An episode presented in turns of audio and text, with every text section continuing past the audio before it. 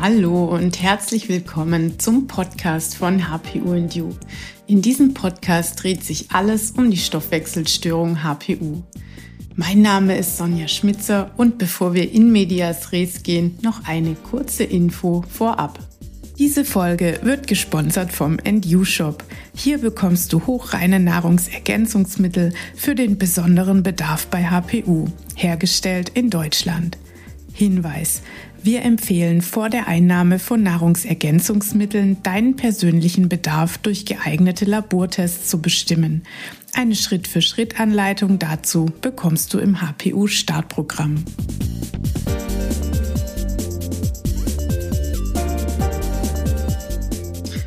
Hallo und herzlich willkommen, liebe Nike Thiemann.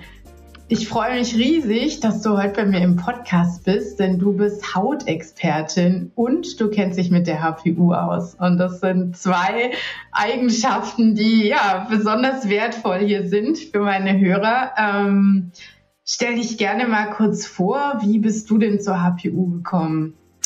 Ja, also Sonja, ich freue mich auch mega bei dir zu sein, weil du hast recht, das Thema Haut und äh, HPU passt ja wirklich ähm, sehr, sehr, sehr gut zusammen. Und äh, ja, wie bin ich zu dem Thema gekommen? Also ja, meistens ist es ja immer der eigene Leidensweg, der eins zu der Expertise gebracht hat. Ich selbst leide, seitdem ich, boah, ähm, ja, es ging mit dem Studium eigentlich los, kurz vor dem Studium, ähm, dass ich immer ähm, Darmprobleme hatte, Unverträglichkeiten. Ich konnte gewisse Lebensmittel nicht vertragen. Ich ähm, ja, war auch immer energielos. Das hat sich im Studium so durchgezogen und ja, ich bin von Arzt zu Arzt gelaufen und keiner konnte mir so wirklich helfen, ähm, außer Homöopathie, Dunkelfeldanalysen, dann Antibiotika. Man hat so eigentlich irgendwann alles durchgehabt und die Symptome wurden trotzdem nicht besser. Und als dann die Diagnose Endometriose noch reinprasselte, ähm, die Diagnose Endometriose noch reinprasselte, ähm, fing dann so ein bisschen an, mein Leben sich zu verändern, weil das war schon oder es ist schon eine harte Diagnose als Frau, vor allen Dingen, wenn man dann vom Arzt gesagt bekommt, dass äh, man keine Kinder kriegen wird. Das war ja eigentlich damals so mein, mein Hauptwunsch. Ich wollte Kinder kriegen, es hat nicht geklappt und ja, so einfühlsam wie die Ärzte halt sind, wird gleich im Erstgespräch gesagt, nee, Frau Thiemann, also das mit dem Kinderkriegen, das können Sie jetzt aber vergessen. Nein. Ähm, und äh, für mich war das dann auch erstmal so ein Schockmoment. Ich komme nach Hause und die Welt ist zusammengebrochen. Und wenn man sich dann mit dieser Erkrankung beschäftigt, dann und vor allen Dingen auch in die Foren reingeht, dann geht erstmal, dann ja, dann geht die Welt unter, weil das ist schon erstmal keine schöne Erkrankung.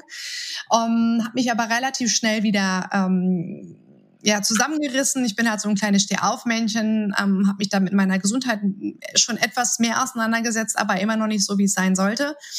Ähm, bin dann mit, nach Kinderwunschtherapie, bin ich dann mit dem ersten Kind schwanger geworden, hat also doch geklappt, ja. Mhm. Ähm, auch schon mal etwas.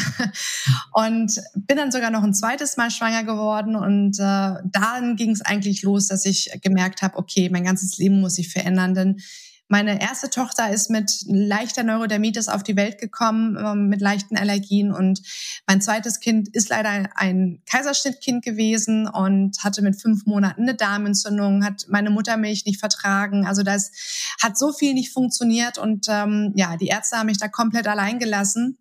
Und dann ging eigentlich mein Fortbildungsmarathon los dass ich mich, dass ich eigentlich auch meinen Beruf an den Nagel gehängt habe und gesagt habe, so Moment mal, das kann doch jetzt kein Zufall sein, dass es mir so schlecht geht und jetzt ich auch noch zwei Kinder auf die Welt bringe, ähm, obwohl ich keine Allergien hatte.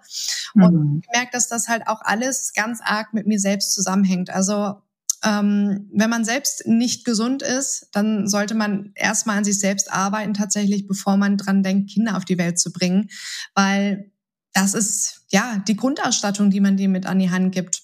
Und ja, die HPU-Diagnose kam dann irgendwann tatsächlich im Verlaufe der Zeit mit meiner zweiten Tochter, weil die auch HPU-positiv ist. Die hat es auch, ähm, ist auch mit einigen Symptomen ja, geprägt, die eine HPUlerin hat und ähm, ja, weiß jetzt einfach, dass es wichtig ist, auf ihre Gesundheit zu achten, auf ihre Bedürfnisse einzugehen und ähm, ja, und mich auch einfach besser zu verstehen, ne? weil ja, Endometriose ist einfach eine Erkrankung, die auch nie alleine kommt, wie die HPU auch.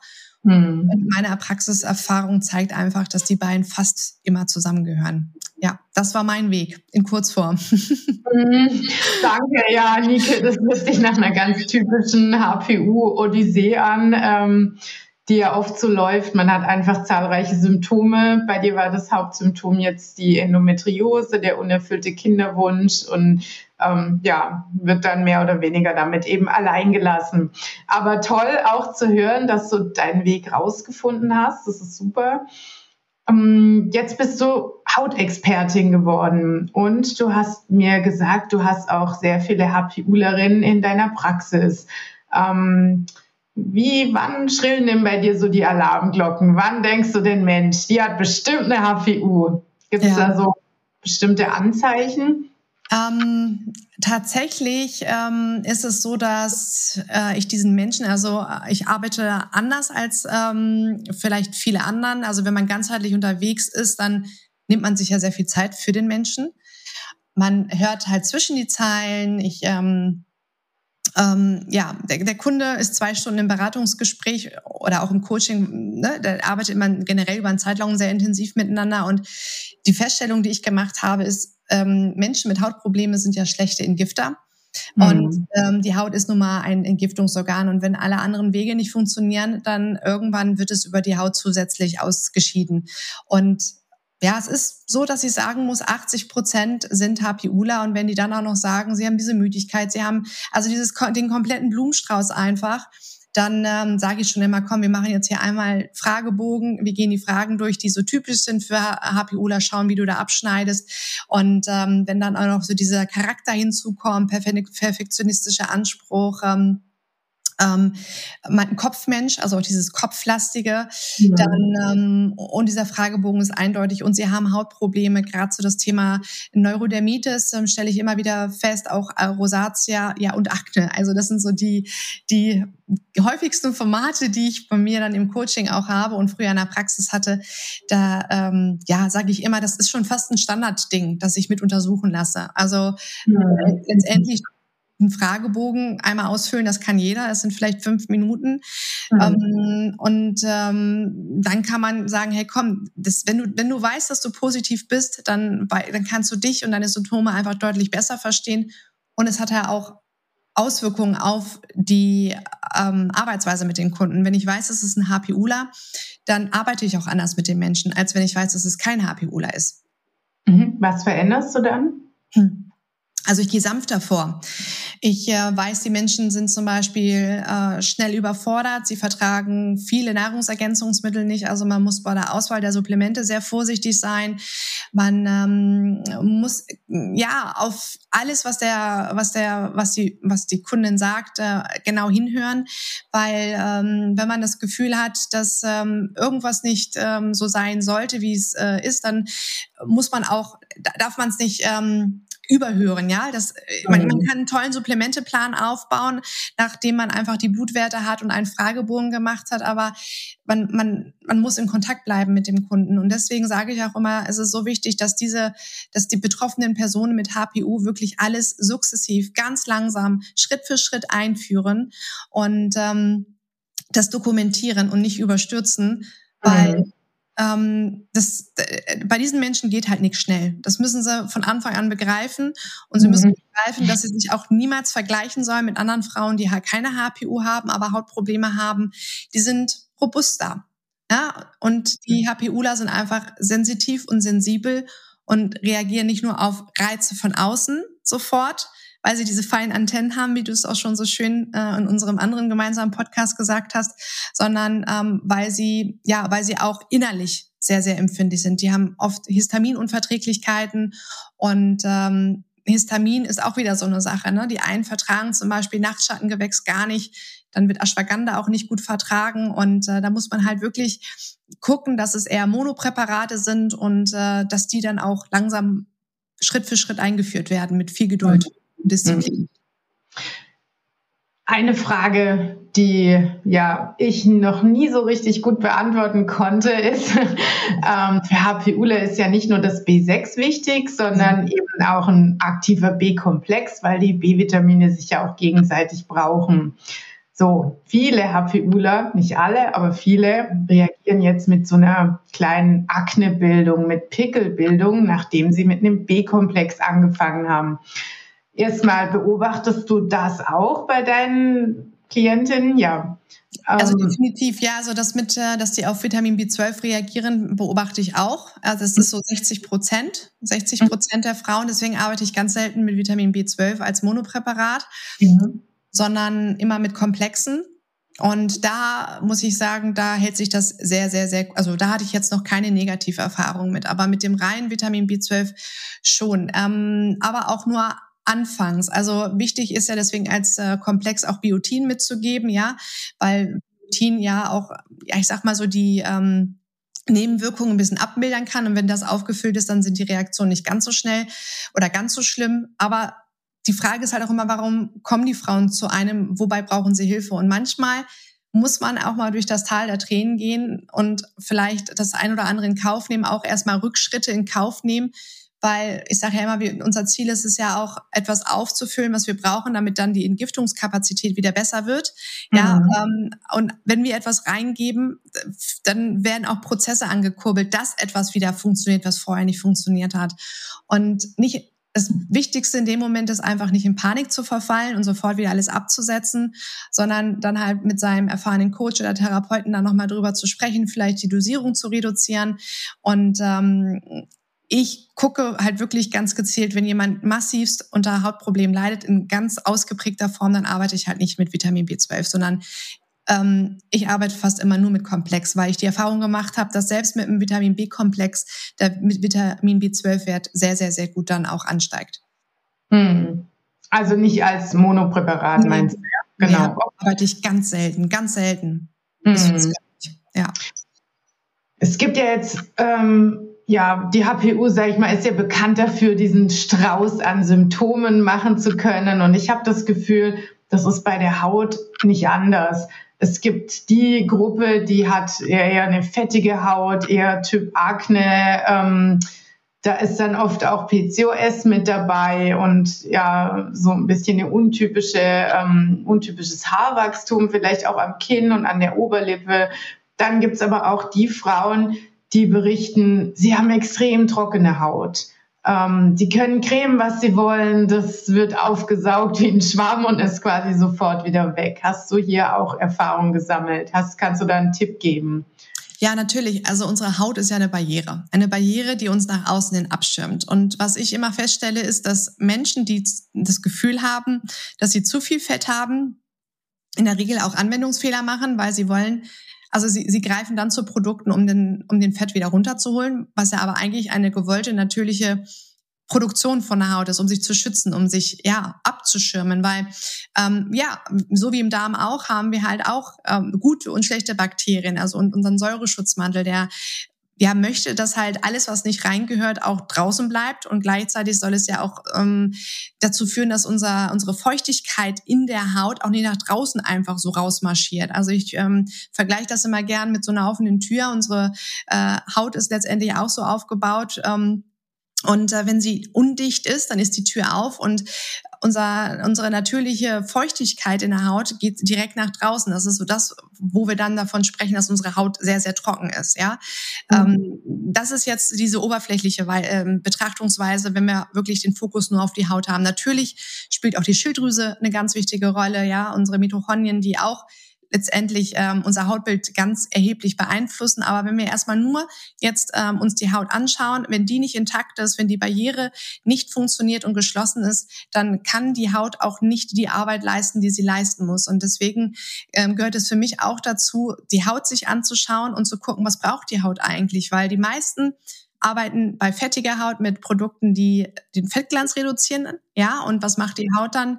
Sie produziert noch mehr Fett, weil sie ein, sie kann sich selbst regulieren. Unser ganzer Körper ist auf Selbstregulation ausgerichtet, hat eigentlich auch alle Selbstheilungskräfte. Also wir brauchen kaum Medikamente, wir brauchen eigentlich nur die Stoffe, damit unsere Selbstheilung funktionieren kann. Und genauso ist es im Grunde genommen mit unserer Haut auch. Ähm, heißt, ja, Menschen sollten vielleicht mal sich die Produkte richtig angucken, die sie auf ihre Haut raufschmieren, dass da halt keine Stoffe drin sind, also nicht zu viel Alkohol, keine Konservierer, Silikone, Emulgatoren, also nichts, was austrocknend ist. Ich würde auch in dem Moment auf Peelings verzichten. Generell bin ich auch nicht der Fan von Peelings, weil ähm, die Haut letztendlich, wenn sie gesund ist, sich selbst abschuppen kann. Ja, da braucht man kaum nachhelfen. Ähm, dann gibt es auch die trockene Akne. Also die trockene Akne ist es dieser Fall, ja, ähm, Hautbarriere ist auch nicht intakt, Feuchtigkeit geht durch die offene Tür die ganze Zeit frei raus. Ähm, wir brauchen dafür Lipide, damit wir die Tür zum Schließen, also abschließen können, damit die Feuchtigkeit nicht ausdringt. Auch da müssen wir natürlich das Thema Hautpflege berücksichtigen, angucken, was ist in den Produkten enthalten. Sind das Stoffe, die nur oberflächlich wirken, wird nur mit Ölen gearbeitet, was letztendlich 0,0 die Hautbarriere stärkt sondern da müsste man dann auf Ceramide zurückgreifen, also auf letztendlich auf die Inhaltsstoffe, die aus die die Haut natürlich besteht. Das sollten wir der Haut auch zuführen. Und dann haben wir auch weniger Akne. Also es gibt die trockene Akne, es gibt die feuchte Akne, es gibt äh, die feuchte Rosatia, das ist also die fettige Rosatia, die mögen zum Beispiel überhaupt keine fettigen Hautpflegeprodukte. Ähm, aber auch das verändert sich mittlerweile. Ich habe auch schon einige Kunden gehabt, die eine trockene Rosatia, also eine trockene Haut und Rosatia gehabt haben. Also gibt mittlerweile alles. Man kann nicht sagen, es, ein, äh, es gibt Akne nur auf äh, fettiger Haut. Nein, gibt es nicht. Es gibt, äh, man muss wirklich sich die Haut ganz genau anschauen. Mhm. Ja. Und die Stoffe unter die Lupe nehmen. Ja. Kannst du da ähm, vielleicht noch ein bisschen konkreteren Tipp geben? Was, was kann ich jetzt tun, wenn ich, ähm, ich mache eine HPU-Therapie und ich habe aber trotzdem irgendwie, das, das Hautbild ist irgendwie nicht so wirklich viel besser. Was, was kann ich da tun? Klar, ich gehe jetzt nicht in die Drogerie und kaufe mir das billigste Zeug, ähm, ja. schmier das drauf. Ähm, ja, also ähm, ich, ähm, ich halte sehr, sehr, sehr viel von Produkten, die auf DMS-Basis sind. Da macht man schon mal nichts verkehrt, weil ähm, die Produkte, die auf DMS-Basis sind, äh, die sind der Hautstruktur nachempfunden. DMS steht für Dermamembranstruktur. Mhm. Ja, da kann man sich dann auch sicher sein, dass diese ganzen schädlichen Inhaltsstoffe nicht enthalten sind. Das ist schon mal ein ganz, ganz wichtiger Schritt der Haut, die Haut einfach zu stärken, die Barriere zu stärken. Ne? Mhm. Ähm, die Gibt es tatsächlich auch in einigen Apotheken, ähm, ähm wo man Cremes auf DMS-Basis bekommt. Und DMS bedeutet letztendlich auch, dass Emulgatoren überflüssig sind, weil mit einem ganz bestimmten Stoff gearbeitet wird. Das ist der Phosphatidylcholin.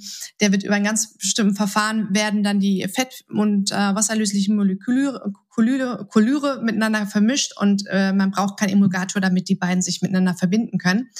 Und das ist schon mal etwas, äh, bei Emulgatoren beeinträchtigen unsere Hautbarriere. Das heißt, in erster Linie genau diese Stoffe meiden, Produkte nehmen, die hautidentisch nachempfunden sind. Das wären dann Produkte, die auf DMS-Basis sind. Ähm, das wäre jetzt der erste Schritt.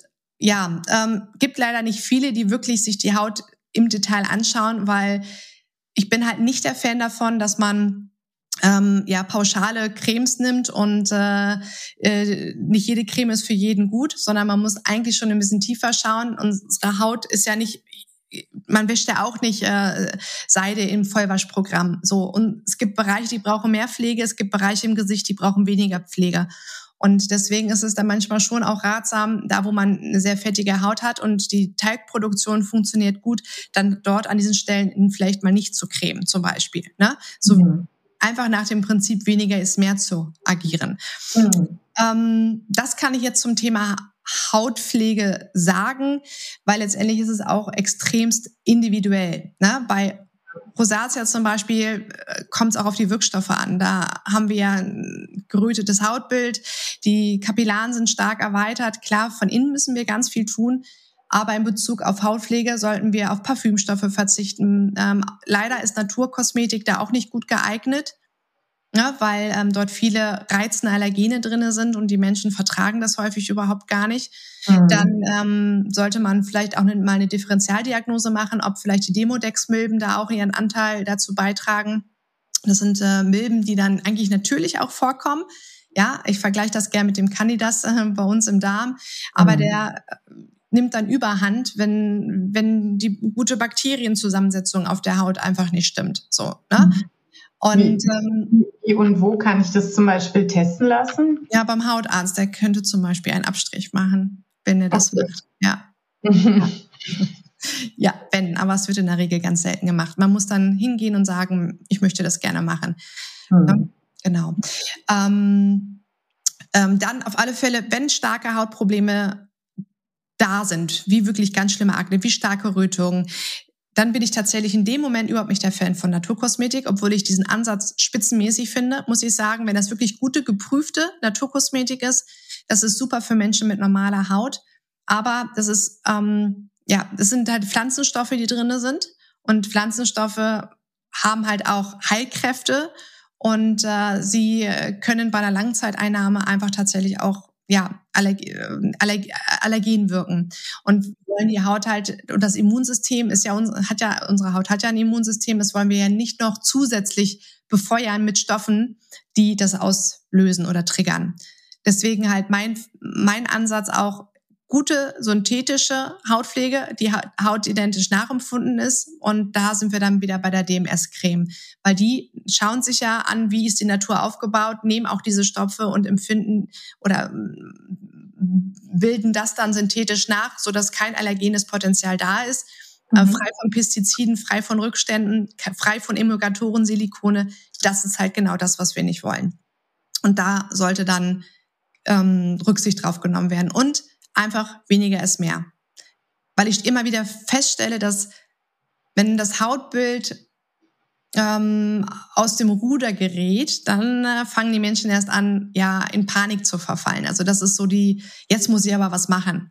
Mhm. Und äh, dann greifen sie meistens zu ganz vielen Produkten und äh, können auch nicht mehr warten, wollen eine schnelle Lösung und die Haut verzeiht einen diese vielen Experimente einfach nicht. Ja, und mhm. wenn man zu viel auf einmal macht, dann ähm, zeigt einen das die Haut auch ganz, ganz, ganz schnell. Also lieber weniger ist mehr und ähm, von innen arbeiten bei einer HPU. Ganz wichtig. Hast du denn die Erfahrung gemacht, ähm, dass die HPU-Therapie da einen wesentlichen Beitrag dazu leistet, dass die Haut sich wieder regeneriert?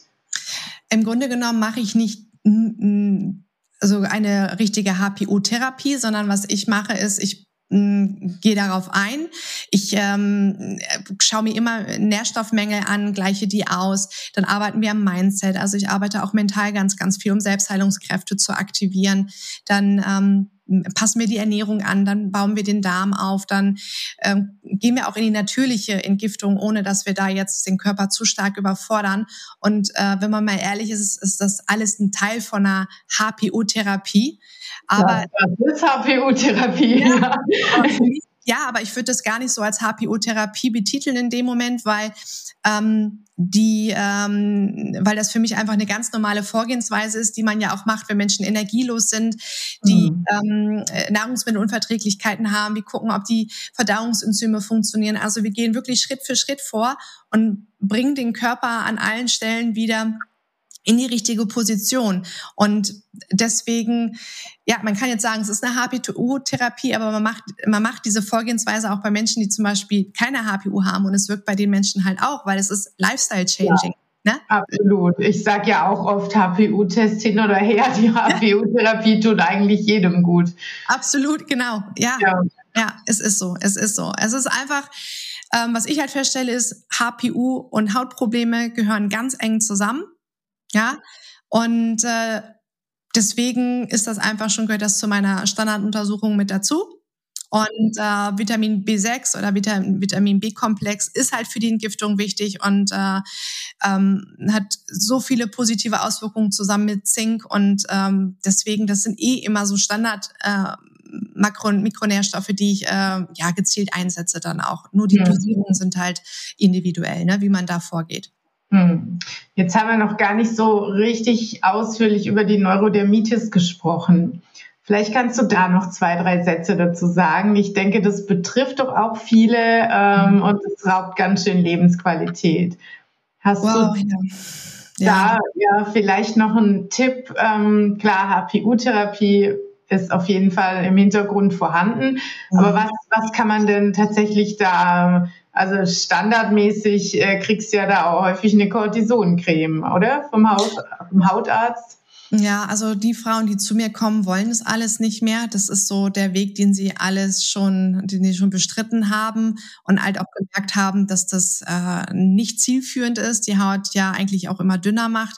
Ähm, ich bin jetzt kein absoluter Gegner, also ähm, weil in Akutfällen bei wirklich schlimmen Babys, die sich blutig kratzen, ist es manchmal der einzige Weg, um denen mal einen Schlaf zu geben. Manchmal befindet man sich ja genau in diesem Hamsterrad, dass man einfach in die Regeneration gehen müsste nachts, aber man kommt in den Schlaf nicht, weil es juckt und man hat schon sich blutig gekratzt. Also ganz, ganz, ganz schlimm. Da muss man manchmal vielleicht auch sich entlasten und einem, ja, sich diesen Schlaf geben.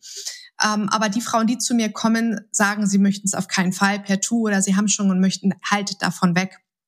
Und ähm, ja, da muss auch ganz, ganz, ganz, ganz viel Durchhaltevermögen mitgebracht werden, ganz viel Geduld, weil Neurodermitis ähm, ja ein auch eine sehr komplexe Geschichte ist, die wirklich lange Zeit braucht. Also ich beobachte, dass so sechs, Mini, sechs Monate Minimum bis wirklich deutliche Erfolge auch sichtbar und spürbar sind, äh, bis zu anderthalb Jahren. Aber es lässt sich super gut in den Griff kriegen. Also es gibt auch wirklich Frauen, die sind da, haben sich da komplett von befreien können. Aber man muss konsequent bleiben. Man muss wirklich konsequent bleiben und auch im Punkto Hautpflege. Klar, man sucht immer nach dieser Hautpflege, die einem gut tut. Aber es ist wie bei der HPU auch. Es gibt dann einfach mal zwei Wochen, da kriegt wirklich alles gut und dann gibt es wieder so einen kleinen Einbruch und dann denkt man, die Creme ist wieder nicht die richtige. Also wichtig ist, ähm, eine Creme, wenn man sie verwendet, man kann erst nach vier Wochen so wirklich sagen, ob einem diese Creme gut tut oder nicht, weil die Haut braucht zur Umgewöhnung schon allein ja äh, knapp 28 bis äh, 32 Tage. Das ist so dieser Abschuppungszyklus einer normalen Hautzelle. Und vorher kann man überhaupt gar nicht sagen, ist das jetzt eine gute Hautpflege oder nicht. Deswegen keine Sachen, keine Tester annehmen. Das ist überhaupt nicht äh, aussagekräftig, sondern sich einmal damit beschäftigen, welche Hautpflege ist jetzt die richtige, da habt ihr jetzt, äh, habt ihr ja schon erfahren, dass DMS-Creme super, super gut ist und dann wirklich am Ball bleiben und ähm, ja, viel, viel, viel Creme. Das ist ganz, ganz wichtig für Neurodermitiker und ja, vor allen Dingen Lifestyle halt zu gucken, lebe ich mein Leben, Ne, ähm, was stresst mich in meinem Leben? Ähm, Einschlafrituale sind ganz wichtig. Schlafprotokoll oder auch ein Juckprotokoll zu machen. Ne? Wann jucke, wann jucke ich äh, mich? Was für eine Art von Jucken ist das? Ähm, Lebensmitteltagebuch zu führen, weil viele Betroffene mit Neurodermitis ja HPU haben, aber auch mit Histamin ganz viel Probleme haben. Und bei Histamin kann man ja nicht pauschal sagen, alle histaminreichen Lebensmittel sind schlecht, sondern es gibt wirklich auch hier ganz, ganz äh, massive Unterschiede. Ja, der eine reagiert darauf und der andere wiederum darauf nicht, weil ja nicht nur das Lebensmittel ähm, das Histaminproblem löst, sondern ja auch wieder das ist die, das ist ein ganzer Lebensstil. Ja, also wir müssen uns den ganzen Tag angucken, wenn wir uns jucken. Ja, hat uns vielleicht hatten wir einen stressigen Moment am Tag? Hat uns der Chef geärgert? Sind wir schlechter eingeschlafen? Sind wir vom Fernseher eingeschlafen? Was haben wir anders gemacht? Und dann können wir noch einen Blick auf die Lebensmittel werfen. Ja, ähm, aber wir müssen immer das Ganze betrachten und nie immer nur alles einzeln. Hm. Nike, ganz, ganz lieben Dank für deinen Einblick ins Thema Haut und HPU. Ähm, fand ich sehr spannend und konnte jetzt auch nochmal einiges Neues für mich mitnehmen. Ja, ja vielen Dank, dass du da warst. Ja, gerne. Freut mich, dass ich da. Ich hoffe, der eine oder andere konnte da ein paar Infos für sich äh, rausziehen und mitnehmen. Was ich nochmal sagen möchte jetzt hier im Anschluss ist, dass alle Menschen, die wirklich schon jahrelang unter Hautprobleme leiden, dass es da wirklich auch einen Weg gibt ne, sich davon zu befreien. Und äh, ja, die HPU ist häufig ein Begleiter. Aber wenn man diesen Begleiter als äh, Freund akzeptiert, dann lässt sich der Weg deutlich einfacher gehen und dann wird man auch irgendwann zum Ziel kommen. Ja, vielen Dank für den schönen Abschluss. Das, das macht Hoffnung. Dank dir, Nike. Danke dir, Sonja, auch. Tschüss. Tschüss.